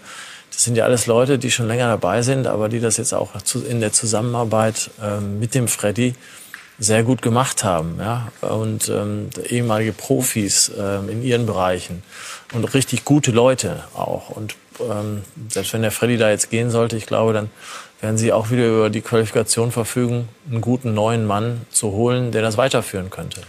Aber leider wird es Geld kosten. Und das Geld Also Sie meinen, die. Eintracht kommt auch ohne Freddy klar, der kann ruhig nach Berlin. Ja, das Problem bei Berlin ist, dass es viel Geld kostet. Und da muss man gucken. Ja. Lohnt sich das dann wirklich? Oder, ähm, also das kann ich jetzt nicht alleine beurteilen. Aber ich dachte, der Investor packt doch was raus. Ich habe ihn jetzt darüber noch nicht, äh, wir haben darüber jetzt noch nicht gesprochen. Aber ähm, ist schon mal jemals eine Ablösesumme für einen Sportdirektor gezahlt Ja, worden? jedenfalls nicht in der Größenordnung, die jetzt kolportiert wird, nach meiner Erinnerung. Es ist vor zehn Jahren auch für keinen Trainer Ablöse gezahlt worden und jetzt wird So auch Ablöse ne? bezahlt. Also Ja. die Zeiten ändern sich, das weiß ja der Jens besser wie jeder andere. Äh, ja, ich glaube, dass Freddy Bobic aufgrund der Aussagen, die er getätigt hat, trotz der Situation in Frankfurt, trotz einer möglichen Champions League Teilnahme im letzten Jahr, oben abgeschaltet schon hat. Also ich Ja? gl- glaube ich, ja, weil wenn, da, wenn er so offi offensiv mit dieser, mit dieser Situation umgeht und sagt, ich will im Sommer Eintracht Frankfurt verlassen, wie kann er sich dann im Sommer wieder motivieren, für Eintracht Frankfurt das zu geben, was er in den letzten sechs, sieben Jahren oder was gegeben hat? Also ganz sicher auch keine einfache Situation, wenn du irgendwo schon den Schalter ein bisschen umgelegt hast, wieder den Rückwärtsgang einzulegen oder Genau, Lothar, genau. Und das drückt nämlich den Preis dann. Was gut wäre. Aber hat er nicht irgendwas gesagt von privaten Dingen, die da eine Rolle? Ja, Also ganz kurz, wenn, wenn, wenn Jens sagt, drückt den Preis, hieße das die Aussage von Freddy Bobic, die er in der ARD getätigt hat, ich will nicht rumeiern, ich möchte gehen, dann zielgerichtet war, um die Ablöse zu drücken? Eine etwaige? Das weiß ich nicht, das will ich mir jetzt nicht unterstellen. Mhm. Aber ähm, das, was Lothar sagt, ist ja nicht von der Hand zu weisen. Wenn ich im Kopf abgeschaltet habe, dann weiß Frankfurt, oh, wir haben jetzt jemanden, der eigentlich gar nicht gerne hier ist. Ja, und Hertha weiß, der will auf jeden Fall da weg. Mhm. Ja, aber wir müssen jetzt nicht unbedingt so viel Geld bezahlen. Kann ja auch niedriger werden. Wolf. Ja, äh, ging es nicht in allererster Linie erstmal um private Gründe, die ihn, ihn bewogen Auch haben. Also, ich, also so zumindest das Zitat Auch. habe ich, habe ich gelesen.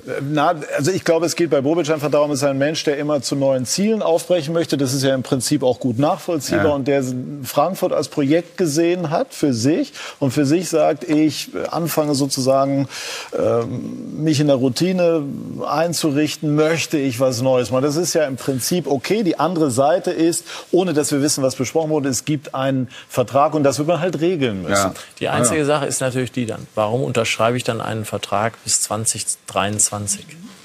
Ne, wenn ich neue Ziele immer entdecken möchte und so, dann sage ich doch, ich mache ein Jahr oder vielleicht zwei Jahre. Aber ich glaube, drei Jahre hat er gemacht. Hat bis 2023. Das, das weiß ich nicht. Also warum auch immer man das dann in der Situation. Ja, man weiß, äh, aber das sagt, müssen wir ja auch mal klarstellen, man weiß, dass seine Frau in Berlin lebt. Ja. Das weiß man. Und das ist so ein bisschen vielleicht auch der private Weg nach Berlin zurück, eben nicht nur wegen der Hertha, sondern eben auch wegen seiner Familie. Vielleicht drückt es nochmal den Preis, weiß ich nicht jetzt. Ja, vielleicht, vielleicht bekommt ihr noch Geld, ihr den holt. Ja, aber das sind, das sind Dinge, die der Verein und Frankfurt hat es so toll gemacht in den letzten Jahren. Ruhig geblieben, erfolgreich, tolle Fans, Präsentation in ganz Europa, wie die Karawane, du hast ja gerade von der Champions League gesprochen. Ich erinnere mich Europa League Bordeaux oder Mailand oder London waren sie auch. Das ist ja alles ein super Projekt und äh, jetzt sollten sie sich alle ruhig zusammensetzen und sollten die bestmöglichste Lösung für alle Seiten finden. Wäre Hertha BSC für potenzielle Manager auch spannend, wenn es äh, doch den Weg in die zweite Liga antreten müsste? Mir hat mal jemand erzählt, der Freddy wollte zu einer Spitzenmannschaft gehen. Scherzhafterweise haben wir gesagt, äh, meint er auch zweite Liga. Aber, äh, also ähm, äh, Hertha wird jetzt äh, in der ersten Liga bleiben. Sicher. Ja, also das ist dafür, ja, ähm, also da bin ich äh, hundertprozentig von überzeugt. Gut, also das wird auch spannend bleiben. Spannend ist auch die Situation auf Schalke. Wir werden uns dafür gleich, verspreche ich Jens, noch Zeit nehmen und ähm, dann werden wir auch äh, uns kurz unterhalten über die Sonntagsspiele in der Fußball-Bundesliga. Es gab eine überraschende Entscheidung in Bielefeld, denn Uwe Neuhaus, der Aufstiegstrainer, musste gehen und Frank Kramer folgt ihm nach. Gleich werden wir uns äh, damit beschäftigen. Bei Sky 90 die Unibet Fußballdebatte.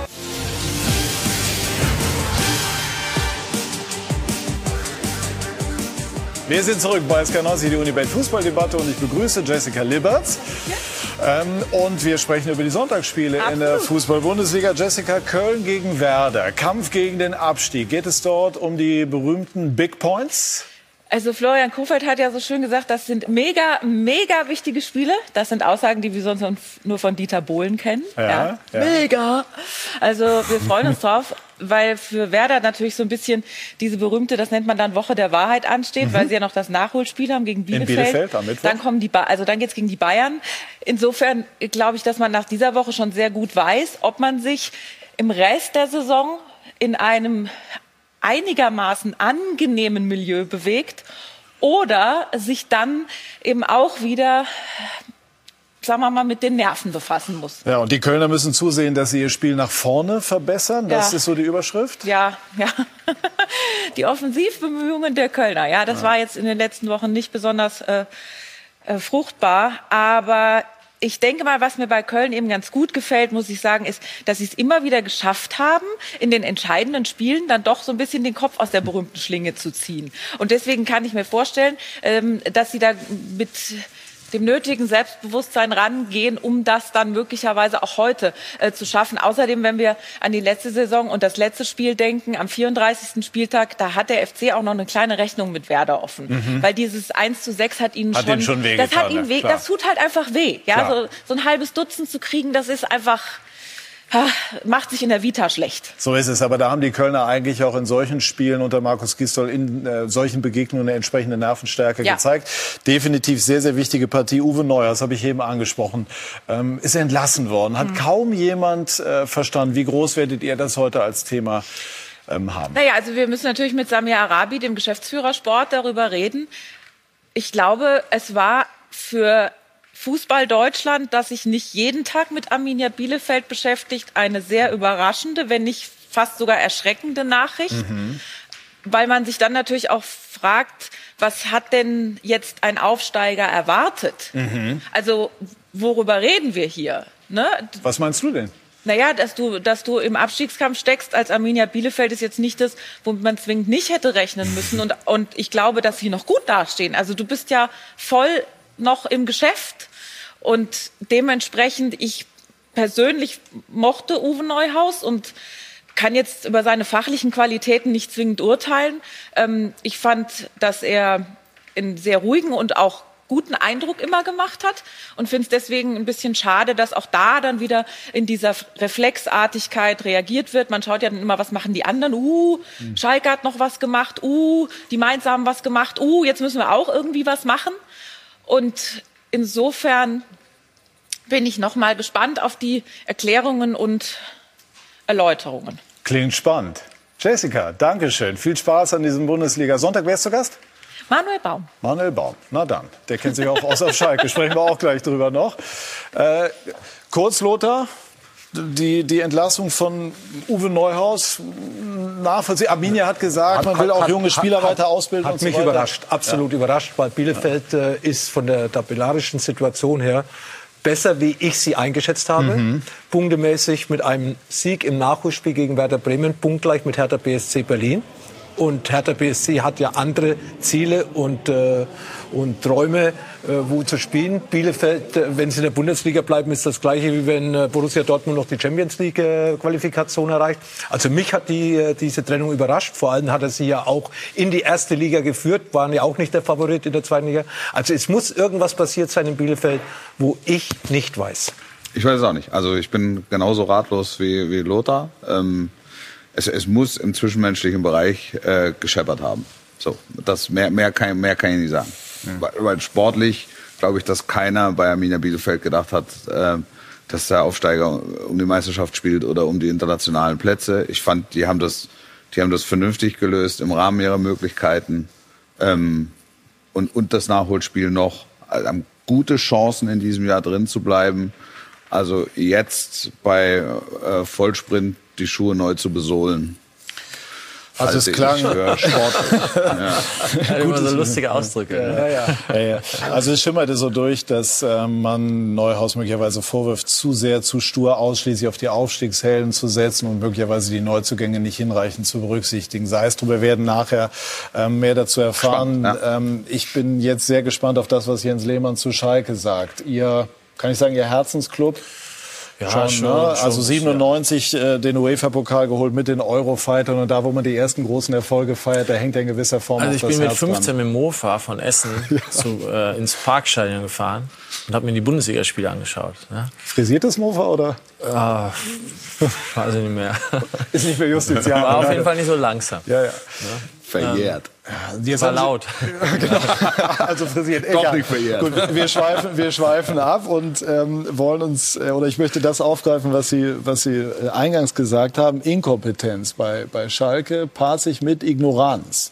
Nee, ich habe nicht gesagt Inkompetenz. Sondern? Nichtwissen. Nichtwissen. Ja. Gut, könnte man auch als, also gut, also Nichtwissen und Ignoranz. Keine gute Mischung. Also die meisten Mannschaften... Tut Ihnen jetzt einfach weh? Ja, das tut mir weh. Und ja. jetzt, ähm, wir sind ja hier, der Mike Wissens, den ich da gerade sehe, äh, wir haben ja da immer noch mit den Eurofightern so einen Kontakt und ähm, inzwischen realisiert jeder, wie schlecht und wie wirklich alles schlecht ähm, gelaufen ist und nicht nur gelaufen ist, sondern auch bewusst und ohne mal anderen Menschen zuzuhören, die vielleicht ein bisschen äh, sich auskennen im Fußball. Und das ist aber nicht nur bei Schalke so. Viele Mannschaften, die unten stehen, haben diese, diese äh, ich weiß nicht, ob das gewollt ist oder nicht, die beschäftigen sich nicht mit anderen Leuten, um mal ein bisschen Rat oder um den überhaupt mal zuzuhören. Haben Sie ein ja? konkretes Beispiel? Andere Mannschaften? Nee, jetzt Andere, bei, bei Schalke. Nee, bei, ja, klar. Ich bin da natürlich auch mit einigen ähm, mal im Austausch, was ich gerade gesagt habe. Und ähm, ich habe mit Jochen Schneider mal vor zwei Wochen gesprochen, weil es da um eine äh, Sache ging, die für Schalke ganz interessant sein könnte. Ähm, und der Jochen Schneider ist ja ein guter Typ auch. Ne? Und ähm, da, ich kenne ihn aus Stuttgart und auch in Leipzig auch gut ich glaube, der war sicherlich auch mit den ganzen Anforderungen dort äh, alleingelassen bei Schalke, dass man den jetzt auf einmal, weil man in Stuttgart so hoch äh, verloren hat, jetzt schon dann raustut und durch da jemanden ersetzt. Äh, das, und diese, äh, Also der jemand ist Peter Knebel. Ja, also äh, und der holt dann jemanden, der in der zweiten Liga äh, sicherlich ganz ordentlich mal gearbeitet hat äh, und sagt Aufbruchstimmung und dann schießen sie gegen Mainz in der ersten Halbzeit und glaube ich auch in der zweiten Halbzeit insgesamt einmal aufs Tor. Ähm, wie gesagt, mein ehemaliger Kollege Mike Büskens, ich glaube, das ist eine sehr gute Wahl, den da als Co-Trainer zu installieren, äh, weil er natürlich auch von der Emotion, von der Identifikation kommt und ähm, so ein bisschen da auch in diese Rolle reinwachsen soll, wie Hermann Gerland das bei Bayern München macht. Ich meine, das sind gute Sachen, aber Also Gramozis können Sie nicht verstehen. ähm, man muss jedem eine Chance geben. Aber wenn man äh, sagt, ja, wir versuchen jetzt noch mal was und wir drehen das, und dann schießt man gegen Mainz, die Tabellen 17. sind, nicht einmal aufs Tor, hat kaum Ballbesitz, steht nur hinten drin, dann frage ich mich mal, ist das ein Verständnis? Versteht man überhaupt, was man da macht auf dem Fußballplatz? Oder ist es einfach so, dass man sagt, ja, wir schaffen es schon? Und wie ist Ihr Eindruck? Das Ergebnis spricht ja jetzt nicht für die Leute, ne? Und das ist, das tut einem halt weh, nicht nur mir, sondern auch vielen anderen. Haben Sie Weil denn so ein großer Club, es sind 160.000 äh, Mitglieder. Ja. Ähm, irgendein Aufsichtsrat, der keine Ahnung was macht. Ähm, wahrscheinlich nicht viel. Äh, ja, die, die werden ja im Stich gelassen. Und das große Glück ist ja bislang gewesen, das, was ich eben gesagt habe, das Stadion nicht voll ist. Ja, sonst wären die meisten Leute da nicht mehr da und auch schon vor langer Zeit nicht mehr da gewesen. Ja, weil äh, gegen Stadion haben sie keine Chance. Haben Sie denn mal Ihre Hilfe angeboten? Ihre Na, ich, nein, ich, äh, ich äh, biete da keine Hilfe an, weil ich bin bei Hertha, ich habe da eine Aufgabe, aber mich haben eben viele Leute angesprochen auch, äh, die Schalke mal helfen wollten, weil die eben wussten, dass ich zum Jochen Schneider ein ganz gutes Verhältnis hatte. Und als wir eigentlich dann mal reden wollten, war schon wieder weg. Nichtwissen zielt auf wen genau? Ich meine, ja, ich, wie gesagt, das ist so ein Sonntagmorgen, ist ein bisschen harmonisch alles, aber Schalke ist schon, äh, äh, Schalke geht schon ans Herz. Und ich glaube auch, selbst für Mannschaften oder für Clubs wie Dortmund, weil auch Dortmund würde gerne im nächsten Jahr gegen Schalke spielen. Hertha, ja, Schalke bringt 10.000, 15.000 Leute mit, da ist das Stadion voll. Bayern München, all diese Sachen. Und das wird jetzt so zerschossen da, ist eigentlich nicht akzeptabel. Ja, Schalke hat in den letzten Jahren viele, viele, viele Fehler gemacht auf dem Platz, außerhalb des Platzes. Zusammenstellung der Gremien, Zusammenstellung des Kaders, äh, Trainer gewechselt. Die Spieler wussten ja auch nicht mehr, was sie machen sollen. Einmal defensiv spielen, einmal Dreierkette, einmal Viererkette, einmal vorne attackieren, äh, einmal die Position, einmal die Position. Dann hat man nicht auf die Mentalität der Spieler geguckt, die sie geholt haben, die dann eben im Endeffekt auch für Unruhe gesorgt haben.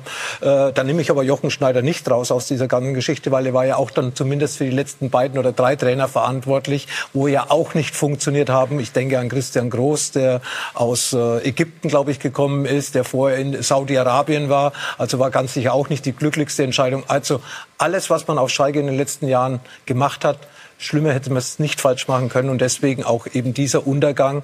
Ich glaube immer an diese Geschichte. Schalke ist ein toller Verein, tolle Fans. Äh, Ich habe große Spiele auf Schalke gehabt, aber was da in den letzten Jahren abgelaufen ist, das macht einen Fußballfan, auch wenn er nicht unbedingt ein blaues Herz hat, es macht ihn traurig. Wäre Gramozis gut beraten? Entschuldige, Jens. Ja, völlig richtig. Würde Ja. mich auch stören, wenn jetzt äh, Borussia Mönchengladbach Klar. Abstand unter Bayern. Ja, gut. Äh, ja, ja. also unvorstellbar.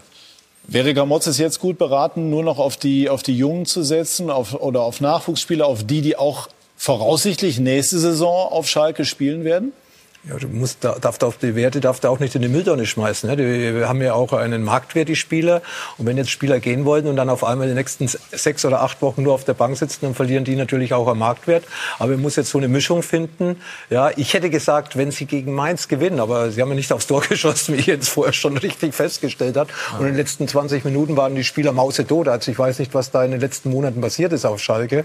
Ich habe schon häufig Mannschaften auf dem Zahnfleisch gehen sehen, aber so schlimm, wie ich die Schalke am letzten Freitag gegen Mainz gesehen habe, äh, Wadenkrämpfe, äh, teilweise war, haben sich die Spieler draußen behandeln lassen, waren ein, zwei Spieler weniger auf dem Platz. Also es war schon irgendwo komisch für mich. Also ja, äh, schon voll auf die zweite Liga konzentrieren, aber andererseits solltest du auch keine Spiele abgeben in der Bundesliga. Aber die Wahrscheinlichkeit, dass die in der Bundesliga äh, in der nächsten Saison spielen, ist eigentlich für mich bei null. Ja, ich finde, Schalke sollte alles dafür tun, und zwar jetzt endlich mal alles dafür tun, um auf Gedeih und Verderb diese Klasse zu halten.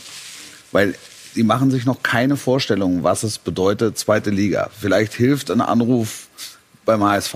vielleicht hilft es, wenn Peter Knebel die alten Kontakte nochmal aufleben lässt, um einfach mal äh, nachzuhören, dass, es, dass die zweite Liga eben nicht dazu taugt im Moment, sich zu konsolidieren, da mal kurz nass rauszuwischen und dann wieder aufzusteigen. Ich bin als sondern dass es halt auch in eine dramatisch andere Richtung gehen kann. Und das war, also das, was Schalke jetzt im Moment zeigt, ist ja, also scheint ja nicht mehr aufzuhalten. Und du denkst dir die ganze Zeit, das, das gibt's doch nicht. Also warum holen die nicht einen, ich will dem Gramotzes jetzt nichts, ne?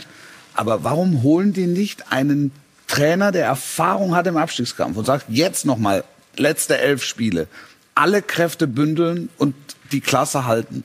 Und dann unterhalten wir uns im Sommer über Entwicklung kommendes Jahr. Also jetzt schon sich in Richtung zweite Liga zu orientieren, halte ich Ja, für ist vollkommen es falsch. ist weil ja aber schon passiert, Wolf. Die Ja, haben ja das- schon Gramotzes ja, geholt. das Die haben nicht. Das. Friedhelm- Schon das habe ich nicht wenn ich Friedhelm allein schon, allein schon, wenn ich Das- das nachdenke. ich Die haben nicht. Friedhelm Das- Funkel das- geholt. Du das- meinst dann Trainer Genau, wie Friedhelm Funkel. Weißt du, ist von mir aus auch. Peter Neururer. Irgendeiner, der die Liga kennt, der den Club kennt, der ein bisschen was nach außen hin abfängt und der in der Lage ist, nochmal alles zu bündeln, um diese Klasse zu halten. Und, und das sehe ich nicht. Ich habe, ich hab, als ich 18 war, ähm, bin ich nach meiner Jugend bei Schalke in die erste Mannschaft gekommen. Da sind sie gerade vorher abgestiegen. Damals noch mit Toni Schumacher und so weiter. Dann waren wir Aufstiegsfavorit und ich hatte das Glück, ich konnte dann relativ schnell spielen und waren zur Mitte der Saison Tabellenletzter mit zehn Punkten Abstand. Damals gab es auch nur zwei Punkte für einen Sieg. Und das hat ewig gedauert, bis wir uns dann wieder rangekämpft haben und haben dann noch weitere zwei Jahre zweite Liga gespielt. Das war, war genau, was du sagst. Man denkt, ja, dann steigen wir nächstes Jahr wieder auf. Pff, vergiss es, ja, weil das kann, das kann dir passieren, dass du zwei, drei, vier Jahre wieder da unten rumhängst und dann den Anschluss noch mal zu schaffen an Mannschaften wie Dortmund oder Gladbach, sonst wen, ist fast unmöglich. Droht Schalke bei Abstieg vielleicht sogar noch ein Worst-Case-Szenario, dass das noch übler dann wäre? Das glaube ich nicht, weil es Leute wird, äh, es wird Leute geben, die finanziell helfen werden. Das glaube ich schon. Da droht nicht das Schicksal Kaiserslautern. Aber nochmal, du musst erstmal wieder hochkommen. Also und die zweite Liga ist schwierig, also brutal schwierig. Wir erleben es ja äh, Jahr für Jahr. Und das, das lebende Beispiel im Moment ist, ist der HSV. Deshalb ver verstehe ich ganz viele Entscheidungen, die auf Schalke in den letzten zwölf Monaten getroffen wurden, verstehe ich nicht. Das ist für mich nicht, ist für mich nicht nachvollziehbar. Abschließend der Schalke in der Runde. Haben Sie denn noch Hoffnung, Jens, dass äh, Schalke diese ein, zwei Prozent noch nutzen kann, um die Liga zu halten, oder ist es Also, vorbei? Nee, ich glaube jetzt nach gestern, vorgestern, äh, glaube ich es nicht mehr. Weil ich meine, Tabellen 18. Ta- gegen Tabellen 17. Ja, der spielt eine Formation, wo er nicht einmal vors Tor kommt. Äh, normalerweise hätte ich dann einen Aufbruch erwartet, ja, dass die zumindest über die Zeit, wo sie fit sind, versuchen ähm, nach vorne zu gehen, ein bisschen Risiko zu nehmen, ja, dominant zu sein. Das war ja gar nichts, gar nichts. Also ich weiß jetzt nicht, woher es noch kommen soll. Ne, vielleicht gibt's ein Wunder, dann Hut ab, dann sitze ich hier und- in, in acht Wochen und sage, aber glauben tue ich es nicht. So emotional habe ich Jens Lehmann lange nicht erlebt. Und das zeigt einfach, ähm, wie sehr Schalke die Herzen der Menschen berührt, in jedem Sinne. Und das merkt man auch ähm, in dieser Runde. Lothar, die Tipps äh, für diesen Sonntag. Köln gegen Werder? Köln Sieg 2 zu 1, weil Werder eigentlich in der Saison noch nie zwei Siege hintereinander erreicht hat. Und Bielefeld gegen Union? Unentschieden. Unentschieden. 1-1. 1-1. Und dann haben wir auch das Zitat des heutigen Tages. Und das lautet wie folgt.